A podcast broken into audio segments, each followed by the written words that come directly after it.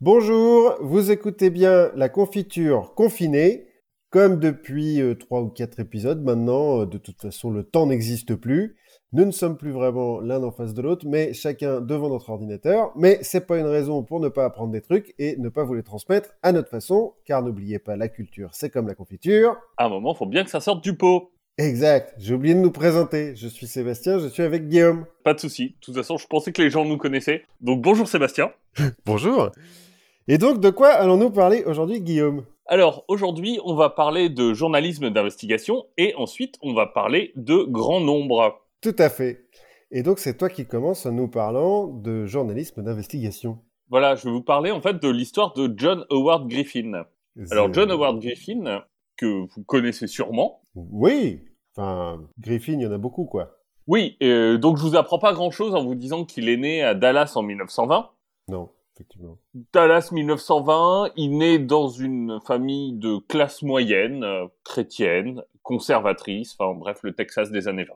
Ses parents sont quand même un petit peu plus ouverts que la moyenne sur la question de l'égalité entre blancs et noirs, Mhm. même si, bon, il a jamais questionné quand il était jeune le fait que bah, les blancs et les noirs sont des gens différents. Et notamment, ne pisse pas dans la même planète chez lui. Bah exactement, on est quand même euh, toujours euh, sous le régime de la ségrégation.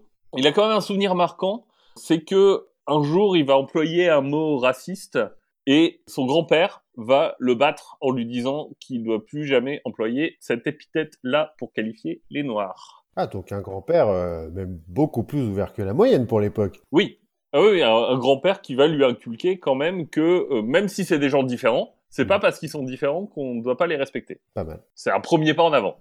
Ouais. comme gamin, il est plutôt doué en fait. Il a l'oreille absolue, il a une mémoire photographique Ouais, ça va. et euh, il a une très grande curiosité. Ce qui Ouais. fait que c'est plutôt un bon élève en soi. Ouais. Il part avec des avantages, quoi, par rapport aux autres. Exactement, il part avec euh, un bon code génétique et ce qui va faire que à 15 ans, en fait, il va gagner une bourse pour aller faire des études en internat en France. Ah ouais. À l'époque, euh, Ouais, à l'époque, euh, bah, en 1935, il doit pas y en avoir beaucoup, mais toujours est-il qu'il va arriver en France, et là, bah, justement, la question des relations raciales deviennent, euh, devient complètement différente. Enfin, lui, il est exposé à euh, des blancs et des noirs qui mangent ensemble dans les mêmes cafés, et en fait, ça l'interroge parce que jusqu'ici, pour lui, c'était la ségrégation, c'était naturel. Il s'était jamais vraiment posé la question. ça veut dire qu'il était jamais sorti du Texas aussi avant, parce que la ségrégation, c'est surtout dans les États du Sud. Euh, au Nord, il n'y a pas de ségrégation officielle, quoi. Non. Je sais pas à quel point il était sorti des États du Sud. Maintenant, effectivement, la France c'est quand même, à l'époque, une relation différente, même dans le Nord. hein. Même dans le Nord, il y a quand même, même s'il n'y a pas une euh, ségrégation officielle, Oui, il y, a il y a un- quand même une petite ségrégation de fait. il y a un racisme latent. Voilà. Il se plaît bien en France, il va rester, il va commencer à étudier la psychiatrie. Sauf que, bah, en France, euh, en 1939, il y a un petit événement qui va venir le perturber. En gros, la Seconde Guerre mondiale. Oui, bon, c'est vrai que quand tu fais tes études, ça peut poser des problèmes. Voilà. Mais lui, il reste. Et même mieux que rester, il va finalement rejoindre la résistance. Ah ouais, Il va faire passer des enfants juifs en Angleterre. pas mal. Ce qui lui vaut d'être euh, mis sur euh, une liste de la Gestapo. En gros, ça chauffe un peu pour son cul. Il est gentil, il aime bien la France. Mais euh, finalement, en 41, il va retourner au Texas. Ouais, ça peut se comprendre. Ça peut se comprendre quand t'as la Gestapo au cul, tu te dis bon, le Texas, ok, euh, il y a la ségrégation, ok, il fait peut-être un peu plus chaud, mais bon, c'est pas mal quand même. Mais il y a moins d'Allemands, donc finalement... euh, L'un dans l'autre, on y gagne peut-être. Au Texas, il va quand même rester dans l'armée américaine, et dans l'armée américaine, il va être envoyé dans les îles Salomon. Alors, qu'est-ce qu'il va faire dans les îles Salomon? En fait, son job, ça va être d'étudier les tribus locales et de jauger leur intérêt pour l'effort de guerre américain. Alors rappelle-moi les îles Salomon, euh, je place, je situe pas très bien. Alors, les îles Salomon, c'est des îles du Pacifique. D'accord. Voilà, donc il va s'imprégner dans, dans la jungle. Mhm. Sur les îles Salomon, il va apprendre les langues locales, il va s'intéresser à la vie dans la jungle, comment les tribus s'y sont adaptées. Donc Mhm. il va devenir un petit peu une sorte d'ethnologue. Mais il ressent toujours, en tout cas c'est ce qu'il dit, une sorte de supériorité culturelle. Même si les, les locaux, les indigènes locaux ont une autre culture qui est intéressante, machin, il continue, lui, à se dire notre culture, est, à nous, les, les Américains, est supérieure à la leur. Ouais, donc il est ouvert, mais il reste américain, quoi. Voilà. La guerre va prendre un tour pas terrible pour lui, il va être touché par un shrapnel d'obus et il va devenir aveugle. Ah, parce que euh, il y a la guerre aux îles Salomon? Dans le Pacifique, oui. Alors, je sais pas s'il est touché aux îles Salomon ou, ou ailleurs dans son déploiement, mais en tout cas, il va subir des tirs de- d'obus et il va devenir aveugle. Ce qui Ouais. est pas très cool. Non. Donc, il rentre. quand tu vis dans la jungle. Ouais. Bon, du coup, la guerre, c'est fini pour lui. Hein. Ouais. Il va rentrer euh, aux États-Unis. Là, il va s'intéresser à l'histoire de la musique. Donc, il va donner des cours là-dessus. Il va s'intéresser notamment au chant grégorien. Mhm. Il va se marier. Il va avoir euh, son premier enfant. Il en aura quatre en tout. Et il va écrire deux romans. Ok. 1955, paf, malaria.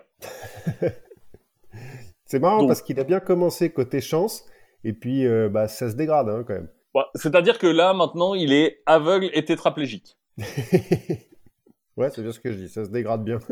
ça se dégrade pas mal, mais en fait, petit à petit, il va se remettre de la malaria, il va réapprendre à marcher, et un jour qu'il est en train d'apprendre à marcher et qu'il fait des exercices dans son jardin, il va avoir une lumière rouge qui va le, le frapper. Mhm. Pour lui, c'est un peu étrange parce que euh, bah, il est aveugle, donc Oui. euh, d'où vient cette lumière rouge, il sait pas. Mais en tout cas, sa vue va commencer à guérir sans aucune raison. On ne sait pas pourquoi sa vue guérit. Ah ouais. Donc, retournement de situation, paf, il est de nouveau valide et il peut euh, voir à nouveau. Genre il a eu une deuxième vie quoi. Ouais, c'est ça, genre, euh, allez, reset, on repart à la sauvegarde précédente et tu vas reprendre ta vie en quasi pleine possession de tes moyens. Ce qui est cool parce que j'étais en train de me dire que quand tu as une euh, mémoire photographique et que tu es aveugle, bah, c'est un Oui. peu du gâchis quoi. Effectivement, c'est un peu de la confiture au cochon. En 59, il est toujours donc euh, dans son Texas natal et la ségrégation va lui paraître de plus en plus absurde. Il, il arrive de moins en moins à comprendre euh, cette, cette séparation et cette euh, méfiance raciale. Et donc là, il se dit, je vais faire une expérience. Il va voir son médecin, enfin en tout cas, il va voir un dermato plutôt, Mhm, mhm. qui va lui donner des médicaments qui sont utilisés contre le vitiligo. Donc le vitiligo, c'est des dépigmentations locales de la peau, c'est des taches blanches. en gros. Mhm. Ouais, comme là, Sur le a- corps. il y a une mannequin connue. Exactement. Donc il va prendre ses médicaments contre le vitiligo, il va se soumettre à des séances d'UV, il va rajouter un petit peu de cirage par-dessus, se raser, bref, il se fait une superbe blackface. Ah ouais Mais il se fait une blackface, euh, blackface pardon, aidé par la science quoi. aidé par la science. Voilà, euh, c'est pas Antoine Griezmann, euh, il va plus loin que ça. Et apparemment, c'est une blackface qui est complètement réussie dans le sens où il va réussir à berner à peu près tout le monde. Mhm. Donc, il fait sa blackface et selon ses mots, c'est là que commence son cauchemar. Donc, son idée, c'est de voir en fait qu'est-ce que c'est que de vivre comme un noir aux États-Unis. Ouais. Alors, il y a des choses un peu triviales, hein, mais par exemple, il peut plus aller dans ses restos préférés. Ah ouais, parce qu'ils sont interdits aux coloreds, comme on dit. Bah, exactement, parce qu'ils sont interdits aux gens de couleur. Il se rend compte aussi que bah, maintenant, quand il sort, il a besoin de planifier ses sorties. Parce que il peut pas se rafraîchir à n'importe quelle fontaine. S'il a besoin de boire, bah, il faut qu'il ait prévu. S'il a besoin d'aller aux toilettes, il faut qu'il ait prévu aussi. Ouais. Et au Texas, t'as souvent besoin de boire. Bah, c'est ça. Et quand tu vois beaucoup, finalement, tu vas beaucoup euh, aux toilettes. Il va se rendre compte que euh, y a en gros deux réactions possibles qu'il suscite. Alors, il y a une petite minorité qui va l'aborder de façon très polie. Alors déjà en le félicitant sur son éducation et son élocution et son niveau de langue. et qui va euh, lui poser très poliment des questions, la, grande majorité orientées sur sa sexualité, sur la sexualité des Noirs et sur euh, où est-ce qu'on peut trouver des filles noires, globalement. Parce que c'est bien connu, tous les Noirs connaissent des prostituées.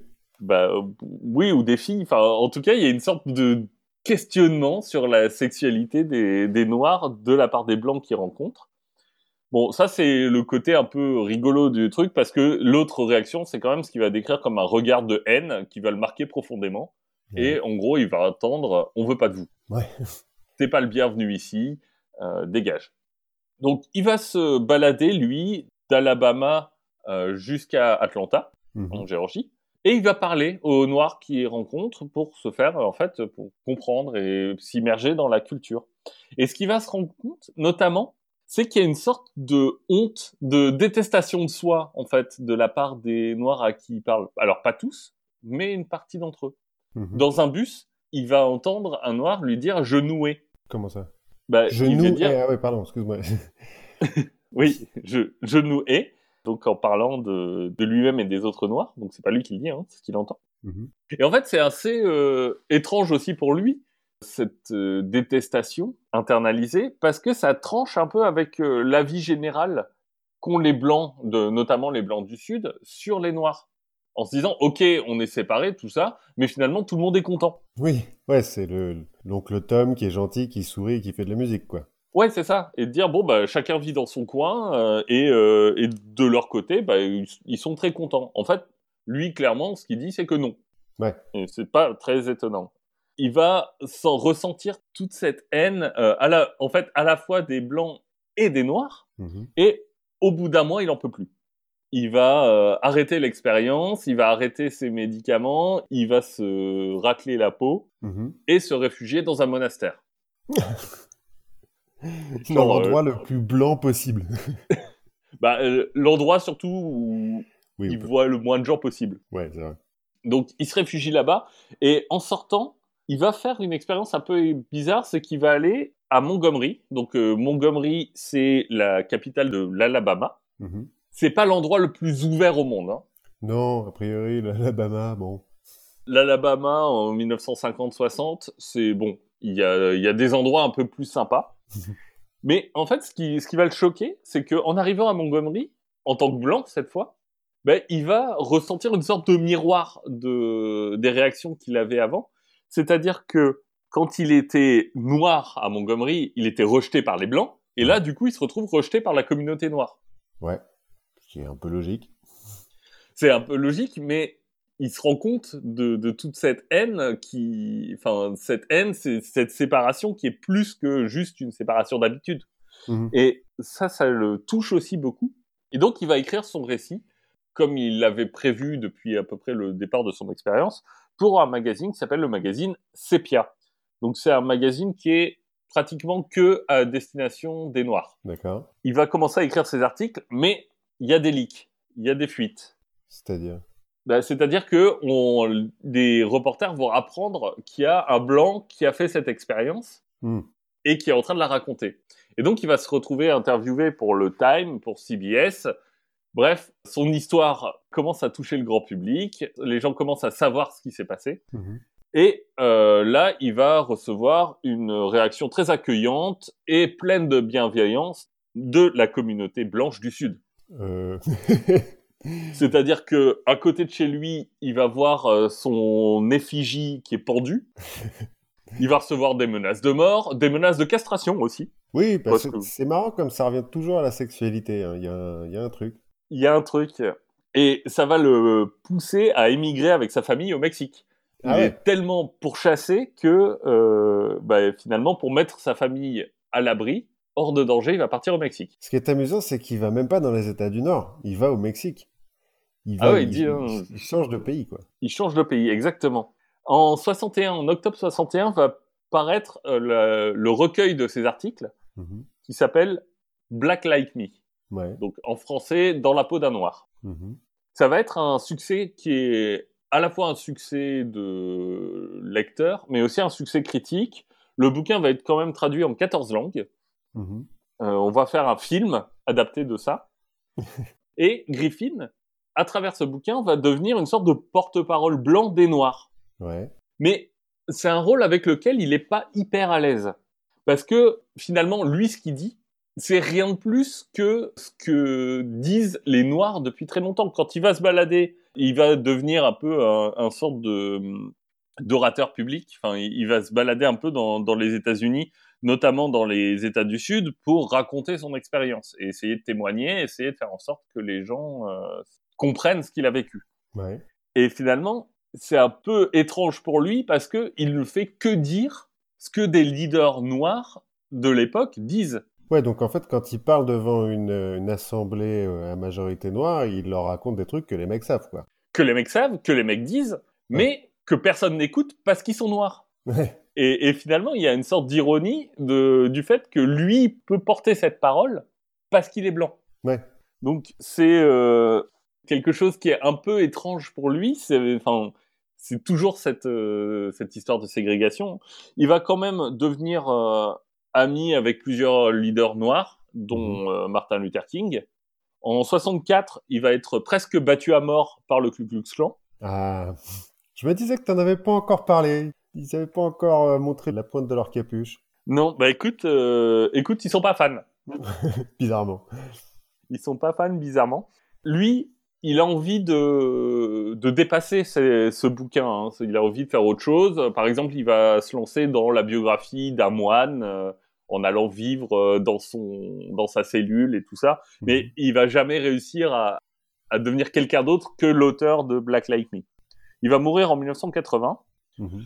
Son livre, ça reste un livre qui est euh, très intéressant d'un point de vue historique, Mhm. mais il est un peu controversé de la même façon que ses discours finalement.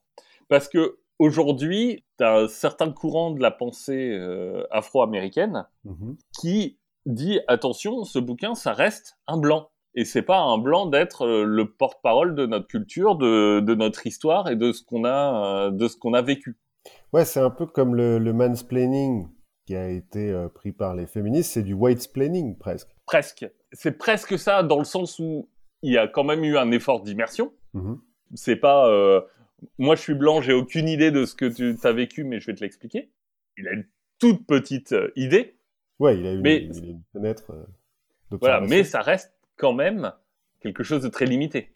Oui, et puis d'un petit peu. euh, alors, euh, j'allais dire anecdotique, c'est pas le bon mot, mais c'est pas une étude sociologique, quoi. Il a, il n'a passé qu'un mois dans la peau d'un noir. et Il n'a vu que les gens qu'il a rencontrés. C'est pas systématique, quoi. Oui, c'est ça. C'est vraiment que de l'anecdotique. Enfin, il n'y a pas non plus de, de statistiques, enfin, de- d'études plus globales. Ouais. Donc, euh, mais je trouvais ça intéressant. Euh, je, je trouvais que euh, finalement le- l'idée était était intéressante, la façon dont il s'était projeté aussi, parce qu'il a quand même pris des médocs euh, qui, j'imagine, euh, sont pas hyper bons pour la santé Oui, ça doit avoir quelques effets secondaires. et que malgré le fait que ça va finalement son histoire soit aujourd'hui un petit peu controversée, ça reste une belle fenêtre vers l'Amérique de cette époque. En je fait- dis ça, je l'ai pas lu, hein. mais Non, mais c'est c'est controversé de nos jours, mais je pense que ça a dû avoir son importance rien que pour donner aux leaders noirs de l'époque euh, du crédit auprès des blancs et même des, des blancs euh, les plus ouverts d'esprit, quoi. oui, Euh, oui, oui, je pense que ça, ça a donné du crédit. Je pense que justement, c'est très bien que les Afro-Américains aient, aient dépassé ce besoin-là et Mhm. que maintenant ils en aient plus besoin et qu'ils peuvent aller avec le, porter leurs propres paroles eux-mêmes. Mais je trouve que l'initiative était louable. Ouais, ouais, ouais, à l'époque. euh, Puis à l'époque, il prend des risques, en fait, parce qu'il aurait pu se faire lyncher, bêtement. Euh, Bah, il aurait pu se faire lyncher pendant qu'il faisait son truc, enfin pendant qu'il était en immersion, mhm. mais aussi après. Oui, la preuve, puisque le, le Ku Klux Klan, donc, euh, lui a pété les genoux. Ouais, c'est ça. Enfin, ils l'ont laissé, ils l'ont ils l'ont vraiment laissé pour mort dans une euh, ruelle sombre. Sympa, le Ku Klux Klan. Exactement. Mais le Ku Klux Klan porte un masque, qui est important dans cette période de confinement. C'est vrai.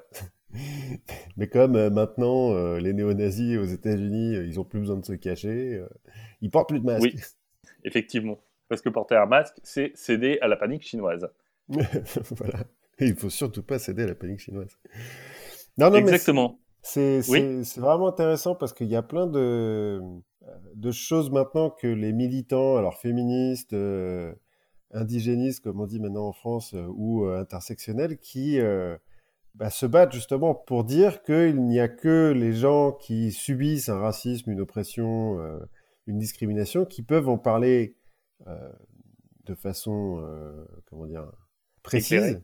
éclairée, ouais, et que euh, tous les euh, mâles blancs euh, qui euh, pontifient sur les plateaux de télé, en fait, ne peuvent pas savoir puisqu'ils ne font pas partie d'une classe ou d'une catégorie sociale discriminée. Oui, exactement. Alors, je, je pense qu'il y a du pour et du contre dans, dans cette façon de voir les choses. Oui, il ne faut pas être extrémiste de toute façon. tous les...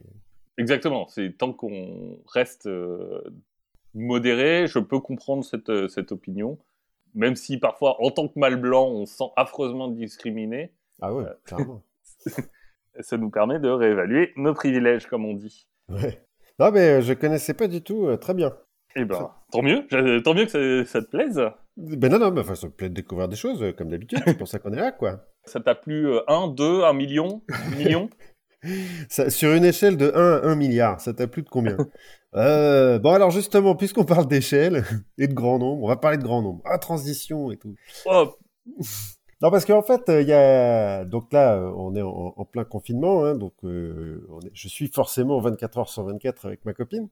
Mais ça fait quand même trois ans et demi que je la, je la travaille un petit peu au corps pour la convertir à, à la saine détestation des milliardaires.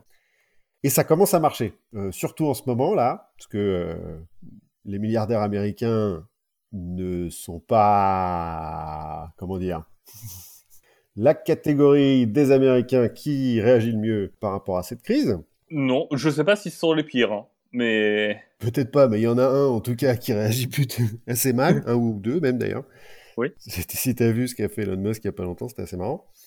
Bah, il s'est tiré une balle dans le pied. Oui, on peut dire ça. Enfin, je, je sais pas, mais peut-être euh, juste pour pour euh, pour situer Elon Musk euh, ses plans sur Twitter que le cours de l'action Tesla était trop haut, ce qui a entraîné une chute du cours de l'action de 14 milliards. Bref, toujours est-il, l'autre jour, quand on, on, était en train de maudire Jeff Bezos dans le lit conjugal, hein, comme, comme tout couple le fait de manière raisonnée, et euh, ce qu'on appelle les préliminaires. Voilà. Et je lui ai remarqué qu'en français, un billionnaire, parce que donc on aura compris que ma copine est américaine, en français, un billionnaire serait beaucoup plus riche que Jeff Bezos. Parce que en français, un billion, c'est mille fois un milliard. C'est mille milliards. D'accord. Et pas un milliard. Et pas un milliard. En anglais, billion veut dire milliard. Mais en français, billion est aussi un mot qui veut dire donc 10 puissance 12, puisque milliard, c'est 10 puissance 9. Et un billard, du coup Un billard, c'est un jeu. Mais un billard, on en parlera plus tard. D'accord. Mais 10 puissance 12 en anglais, c'est aussi un mot. C'est trillion.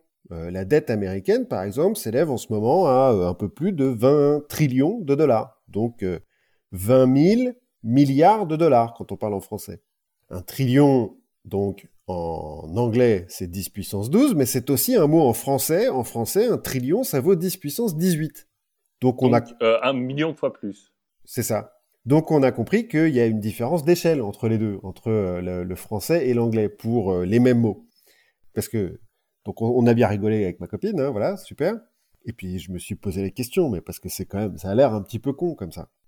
En fait, c'est ce que une mathématicienne française, une certaine Geneviève Guitel, a appelé euh, l'échelle longue et l'échelle courte. Elle a nommé ça en 1975.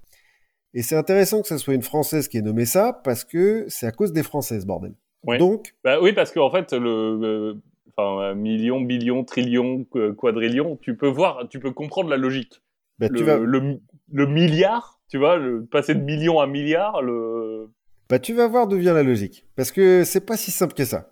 Alors du coup, bon, un peu d'histoire. En fait, le mot million, il n'est pas si vieux que ça. Le mot million, il apparaît aux alentours du XIIIe siècle.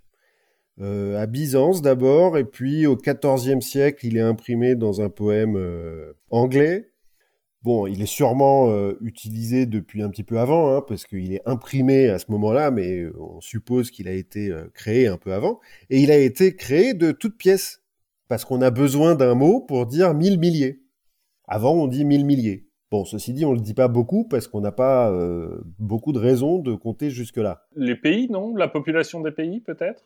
Oui, on commence à avoir des, pays entiers qui ont plusieurs millions d'habitants, mais il n'y a pas de ville, par exemple, d'un million d'habitants à l'époque. La première ville qui fait un million d'habitants, c'est... Pas, pas en Europe. Paris ou Londres Pas en Europe. Parce que, en fait, c'est en Europe qu'on a ces problèmes de, de millions. Parce qu'en en Égypte ancienne, par exemple, il y a un hiéroglyphe pour dire million. Donc il y a un mot qui veut dire million. D'accord. Et on peut le comprendre parce que donc en Égypte ancienne, déjà, il y a Alexandrie qui a atteint euh, le million d'habitants. Mais surtout, bien avant, pour construire la pyramide de Khéops, on évalue qu'il a fallu 2,3 millions de blocs de pierre. Oui, donc il a fallu les compter à un moment. Voilà. Pareil, en Inde, ça fait euh, quelques siècles, enfin, au moins depuis le 6e ou 7e siècle après Jésus-Christ, ils ont des mots pour 1 million, 1 milliard, 10 milliards, euh, etc., jusqu'à 10 puissance 15, je crois, ou plus. Ils ont des mots pour chaque puissance de 10, en sanskrit. D'accord. Alors, en partie parce qu'ils ont des mathématiciens qui font de l'astronomie, et que quand tu fais de l'astronomie, tu te mets vite à compter en milliards. Ouais, mais les Grecs aussi. Oui, mais ils comptaient pas forcément. D'accord. C'est juste que les sanscrits, ben, les, enfin les Indiens, ils mettaient euh, en sanskrit, ils écrivaient tous ces chiffres. Il faut qu'ils comptent leurs dieux aussi. C'est ce que j'allais dire. C'est peut-être pour ça qu'ils avaient aussi des- déjà des grands nombres. Bref, euh, au XIIIe siècle, donc, on n'a pas de mot pour dire million en Europe. Et même un petit peu avant, euh, au début du Moyen Âge, en anglais, on n'a même pas de mot pour dire mille. Thousand, en anglais, en fait, ça veut dire étymologiquement une forte centaine. D'accord. Parce que bah faut croire qu'ils n'avaient pas beaucoup d'occasions de, compter jusqu'à 1000 même euh, au début du Moyen Âge quoi. Bon mais qu'est-ce qui change euh, au début du XIIIe siècle? C'est les croisades et notamment les Italiens qui se mettent euh, à créer des banques et on a parlé de Venise par exemple qui commence à accumuler énormément d'argent à ce moment-là et qui donc a besoin d'un mot pour compter pour que ça aille plus vite quoi. Oui, parce que dire des milliers de milliers, ça commence à devenir fatigant. Voilà, c'est un peu chiant au bout d'un moment. Et donc, on crée un mot en italien, mille, ça se dit mille, et on y ajoute, euh, donc million, c'est millionné en, en italien, on y ajoute one, qui est un suffixe augmentatif. D'accord. Bon, voilà, on en avait besoin, on a créé un mot, ça arrive régulièrement, euh, si vous connaissez des linguistes, ils vous expliqueront ça mieux que moi.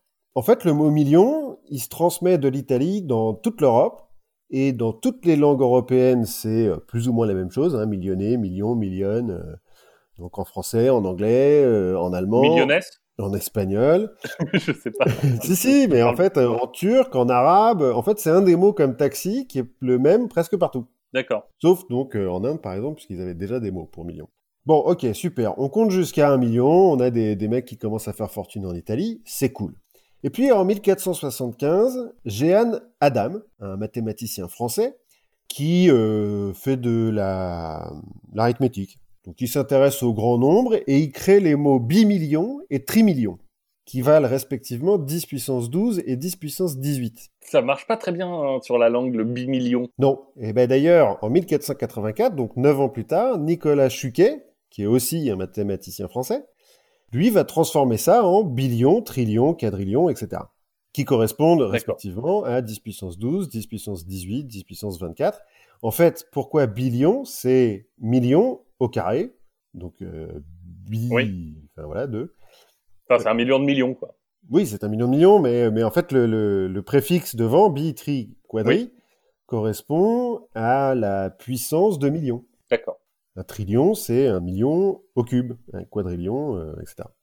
Bon, Chuquet, il sera pas publié en 1484. En fait, c'est en 1520, un de ses élèves, Étienne de la Roche, qui va reprendre euh, les mots euh, billion, trillion, quadrillion, qui va un petit peu changer l'orthographe pour faire genre c'est lui qui a inventé le truc, mais enfin voilà. Avec un Y. Bah non, en fait, il a enlevé le Y, parce que l'autre Ah. mettait- avait mis le Y. Au Chuquet... lieu du, du double L, tu sais, B-I-Y-O-N, c'est le billon.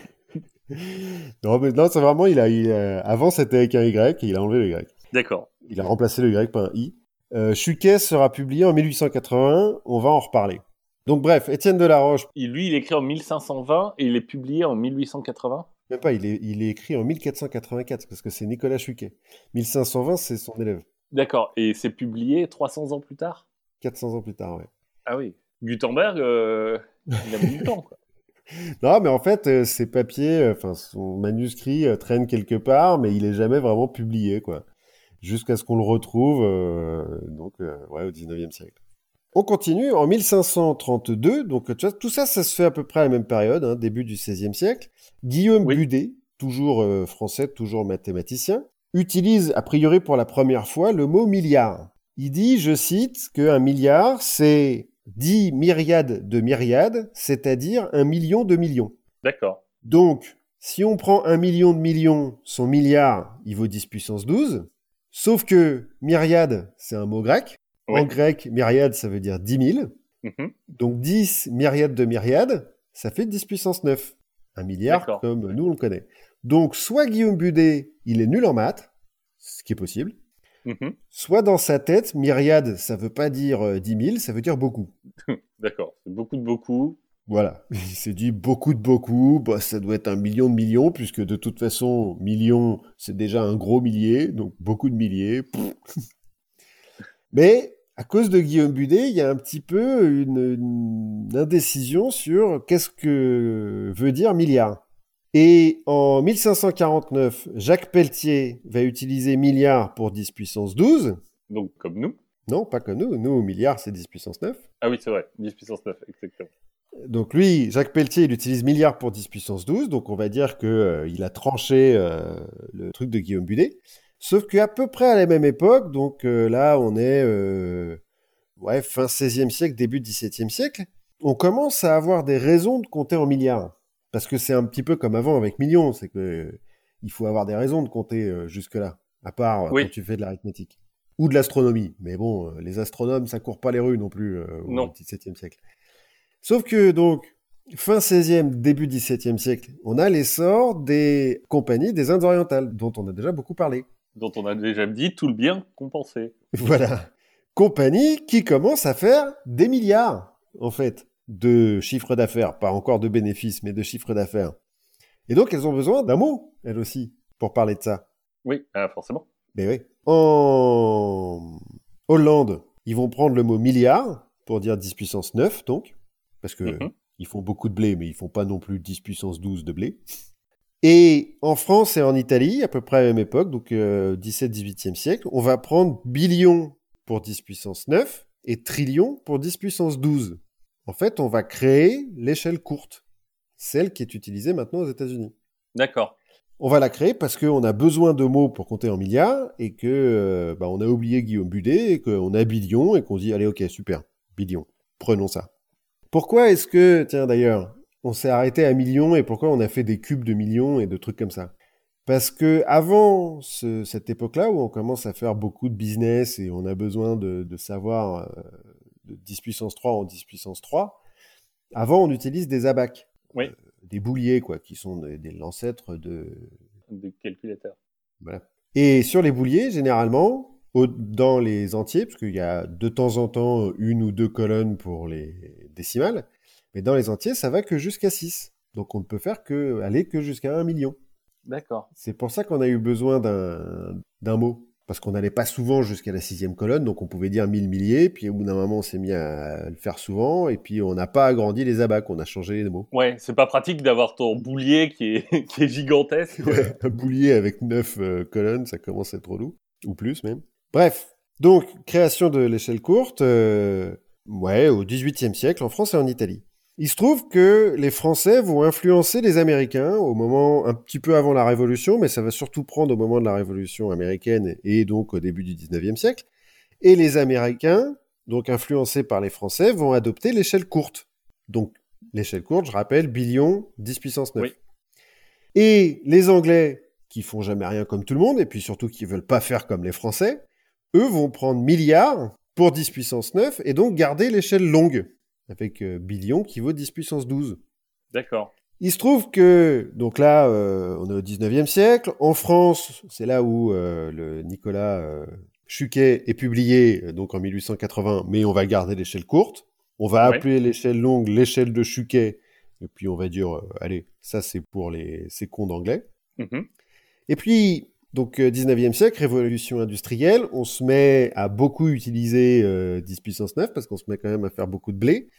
Aux Surtout les États-Unis- Anglais. Pardon? Surtout les Anglais. Enfin, c'est les premiers. quoi. Oui, c'est les premiers, mais en France aussi. euh, là, en 1880, par exemple, Oui. la révolution industrielle est lancée un petit peu partout.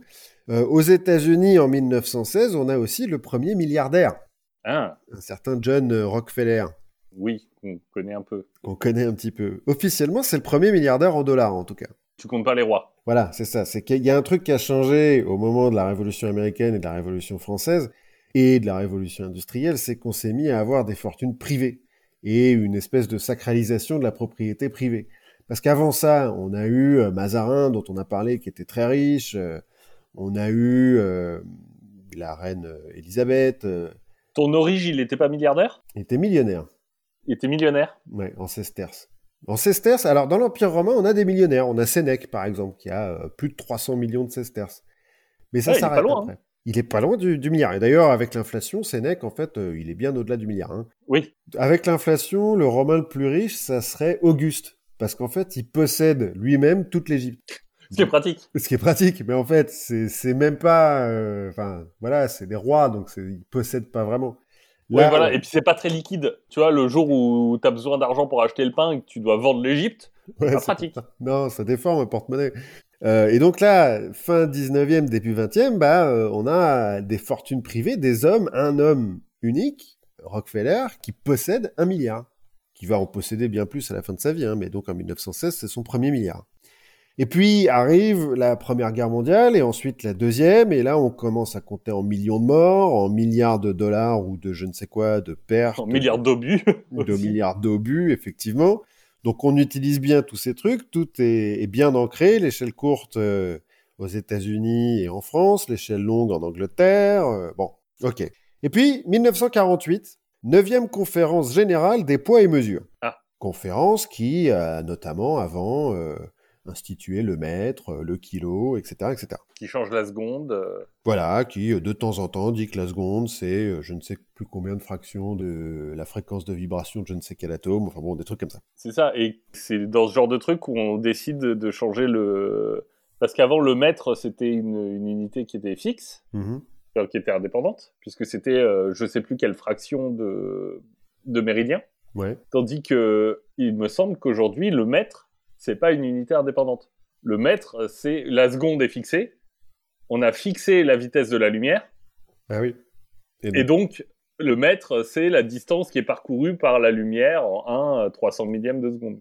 C'est typiquement ce que fait euh, la conférence générale des poids et mesures. Oui. Mais donc en 1948, la France propose que tout le monde se remette sur l'échelle longue. Parce qu'elle a, a redécouvert Chuquet, elle s'est dit, oh mais c'est un Français qui a inventé ça, super. Et donc elle va proposer ce truc-là. Et c'est comme ça que ça marche en général. C'est-à-dire Bah, C'est-à-dire qu'on voit bien, nous, comment on utilise nos courriels, euh, nos Oui. courriels, que ça se transmet à tout le, le monde entier. et que le monde entier parle de courriel. Bien sûr. Bah, en 1948, je sais pas, ils se sont sentis un petit peu pousser des ailes. Alors, euh, c'est pas accepté tout de suite, hein, c'est pas non plus... euh, bon, ça déclenche pas euh, un enthousiasme euh, incroyable. En fait, les discussions vont durer jusqu'à la 11e conférence, qui se déroule Oui. en 1960, je crois. Tiens, j'ai pas noté la date. Donc 12 ans, ouais. 12-13 ans. Voilà. La 11e conférence qui va décider qu'en science, on va utiliser le système d'unité internationale. Et donc, pour parler de grand nombre, on va prendre des préfixes méga, giga, tera, péta pour respectivement 10 puissance 6, 10 puissance 9, 10 puissance 12 et 10 puissance 15. Ça va jusqu'à 10 puissance beaucoup, je sais plus combien. Oui. Le système international, donc, euh, qui euh, lie euh, les secondes au mètre, au kilo, etc., qui est utilisé en sciences. Et donc, le- la conférence des générales des poids et mesures rejette euh, l'échelle longue. Donc, en 1961, la France adopte l'échelle longue. Parce que je, je sais pas pourquoi. Mais il l'appelle le système de Chuquet-Pelletier. Pelletier, c'était un des premiers qui avait utilisé Oui. milliard. En fait, l'échelle longue, selon le système de Chuquet-Pelletier, c'est 10 puissance 9 milliards, 10 puissance 12 billions, 10 puissance 15 billiards, 10 puissance 18 trillions, 10 puissance 21 trilliards, etc. En fait, ça change tous les 1000 D'accord. en alternant les, les suffixes ion et ya. Donc ça, on est en 61. Les Américains s'en foutent, gardent leur échelle courte parce qu'ils ont déjà des milliardaires et puis qu'en fait, bah, ils s'en foutent. Mais l'Angleterre, qui se retrouve du coup à avoir la même échelle que la France, c'est pas la même que les États-Unis. Bah, C'est pas possible. c'est pas possible. Donc, va décider en 1974 de repasser à l'échelle courte, histoire de... Mais, mais on va garder les pounds euh, et, les, et les inches. euh, Oui, bah ça, et on va, ça faut et pas on va- trop leur en demander. ouais, c'est ça. On va continuer euh, à mesurer les trucs en terrain de football euh, divisé par des sachets de thé. Voilà. Et en 1994, l'Italie, qui avait été euh, à la création de l'échelle courte, on s'en souvient à la Oui. Renaissance, adopte elle aussi l'échelle longue. D'accord. Ce qui fait qu'aujourd'hui, en fait, la plupart des pays anglophones, plus le Brésil, utilisent l'échelle courte. En Oui. Europe, tous les pays européens, donc sauf l'Angleterre, utilisent l'échelle longue. Tous les pays hispanophones en Amérique du Sud, notamment, utilisent l'échelle longue. les pays francophones en Afrique, échelle longue, sauf l'Afrique du Nord, qui utilise comme euh, l'ex-bloc soviétique et le Moyen-Orient un mix, c'est-à-dire l'échelle courte, mais avec milliards quand même, et pas billions. Ok. Donc ils font millions, milliards, trillions. Pourquoi pas Ok. Bon, et puis en Asie, en fait, traditionnellement, on groupe les zéros par deux ou par quatre, donc euh, on s'en fout. C'est ce que j'allais dire, c'est qu'au Japon, tu prends pas des bases 1000. Enfin, en fait, tu tu t'arrêtes pas à 1000. Tu as aussi un mot pour dire 10 000. Ouais, parce que ouais, traditionnellement, euh, ça a commencé en Chine, puis ça a été adopté euh, par la Corée et le Japon. Alors, dans l'histoire, hein, je referai pas le coup, mais euh, ils groupaient les zéros par deux ou par quatre. Et même plus loin, en Chine, il y a un idéogramme pour toutes les puissances de 10. D'accord. Jusqu'à euh, 10 puissance 14, j'ai noté. Oui. Un peu comme en Inde, euh, où ils avaient des mots pour tout ça. Ouais. Bon, mais euh, on pourrait se dire que euh, au-delà du billion et du milliard, en fait, euh, on n'utilise pas beaucoup ces mots-là, mais qu'on s'en fout un petit peu de, de comment on les appelle. Bah, c'est pas tout à fait vrai. Bah, Parce- on commence à compter en trillions, donc en milliards, Alors, trillion, c'est 10 puissance 12. Non, en billion. en billions. Oui. En billions pour la dette euh, américaine notamment. Ouais, Enfin, par et, exemple. les... et ce qui se passe en ce moment. C'est vrai, mais euh, le commun des mortels ne, ne s'inquiète pas trop de la dette américaine la plupart du temps. Mais en fait, au XXe siècle, avec les différentes crises d'inflation qu'il y a eu dans, dans certains pays, bah, euh, le commun des mortels a dû utiliser ce genre de mots. En Allemagne, en 1923, on a des billets de 1 billion de marques. Donc euh, 10 puissance 12 marques. On a des timbres de 10 milliards de marques. En 1946, en Hongrie, on a des billets de 100 trillions de pengo. 10 puissance 20, hein, quand même. Pour aller acheter ton pain. Ouais, c'est pratique. Prat- Pratique. Bah, ceci dit, au moins, c'est que sur un seul billet, tu vois. Si les mecs devaient, avaient dû se trimballer euh, 100 Ouais, une valise. trillions de billets d'un pengo Ouais, Ou de pièces. ou de pièces, qu'il aurait fallu... Euh, faudrait calculer, mais c'est un volume euh, incroyable.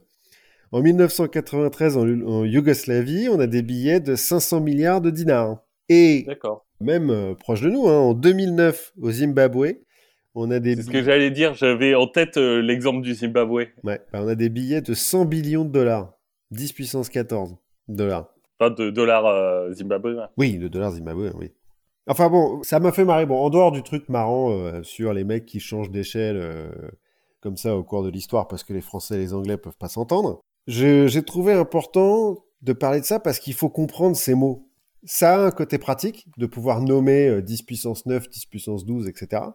Mais Ça... ça, trivialise un peu. voilà, c'est ce que j'allais dire. Ça trivialise. C'est qu'on oublie combien ça vaut un milliard. Il y a plein d'infographies qui ont été faites sur la différence entre un milliard en, en terrain de football, en allumettes ou en je sais pas quoi. Je vais juste en citer une. En travaillant au salaire médian en France, qui est aux alentours de 1700 euros par mois, il faudrait travailler 46 580 ans sans rien dépenser pour accumuler un milliard D'accord. les milliardaires euh, français, américains, etc., même Elon Musk, là, qui ont des fortunes qui varient énormément, sont en fait des fortunes un petit peu euh, virtuelles, parce que c'est la valeur de leurs actions. euh, bon. Oui. Je ne sais pas à quel point ces milliardaires-là ont un milliard en cash, mais je pense que c'est possible pour eux d'avoir un milliard en cash sans mettre en péril leur entreprise ou leur portefeuille d'actions. Alors c'est possible, mais ça a peu d'intérêt. Oui, bien sûr. tu vois, comme euh, pour un, je sais pas, pour euh, quelqu'un euh, de plutôt moins milliardaire que ça, un peu plus comme nous, euh, finalement, est-ce que ça t'as intérêt à avoir euh, plus de 5 000 ou 10 000 euros sur ton compte courant? Non, non, non, pas du tout. Non, mais il pourrait l'avoir. Donc, il pourrait faire un petit peu Oui. comme l'oncle Picsou et se faire une piscine de billets qui vaudrait un milliard. Là où, euh, donc, pour euh, 50% des Français, plus de 50% des Français, il faudrait travailler euh, 46 000 ans pour obtenir euh, autant d'argent. C'est des chiffres euh, qui sont euh, difficilement euh, compréhensibles. Bon, et puis on peut Oui. quand même aller euh, plus loin dans les grands chiffres euh, incompréhensibles. hein. On a tous, enfin, on connaît peut-être euh, l'histoire de Google, le mot Google. Mhm. Ça vient euh, de Google, en fait, qui est la nièce de 9 ans d'un mathématicien, euh, Edward Kastner, un Américain, qui en 1920 demande à sa nièce, tiens, tu, comment t'appellerais un grand chiffre, un, chiffre euh, incommensurable? Et donc elle dit un Google, qui vaudrait donc 10 puissance 100.